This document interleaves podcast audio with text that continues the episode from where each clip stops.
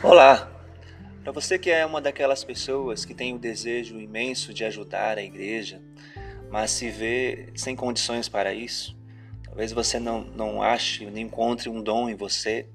Você olha as pessoas cantando, você olha as pessoas servindo, você olha as pessoas pregando a palavra de Deus e muitas vezes até mesmo cobra o próprio Deus, querendo de alguma forma participar também ser presente na vida da igreja.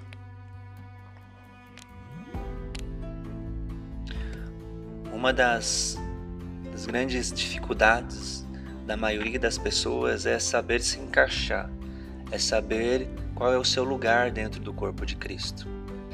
Mas você pode ter com total certeza que há uma coisa que você já faz dentro da, da igreja, da comunidade de fé, que está lá em Hebreus, no capítulo 10, 25.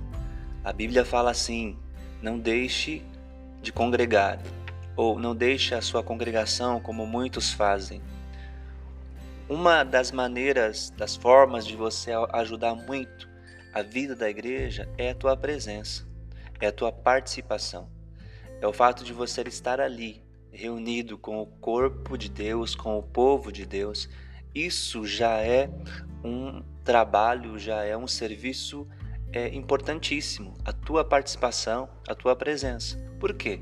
Porque hoje em dia há uma, há uma falta de compromisso, de responsabilidade das pessoas em relação ao culto.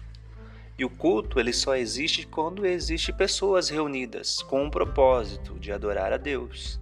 Se não houver pessoas, não tem culto, porque o corpo de Deus ele se reúne e ali nós temos a, a igreja de Cristo, o corpo de Cristo. Né? Quando os membros deste corpo estão reunidos, quando as pessoas não estão presentes, né? Como Jesus fala, a palavra de Deus fala, onde tiver um ou dois reunidos no nome dele, ali eu estarei.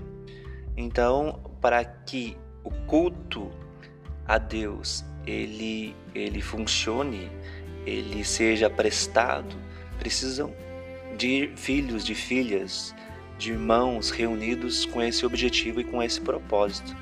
Então, para você que acredita que uh, você não tem contribuído, você não sabe qual é o seu lugar, qual é o seu ministério.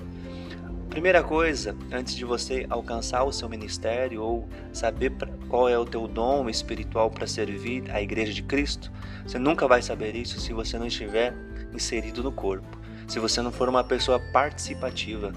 Então, você quer contribuir, você quer ajudar, você quer que Deus revele para você qual é o teu lugar, qual é o teu chamado, venha participar do culto.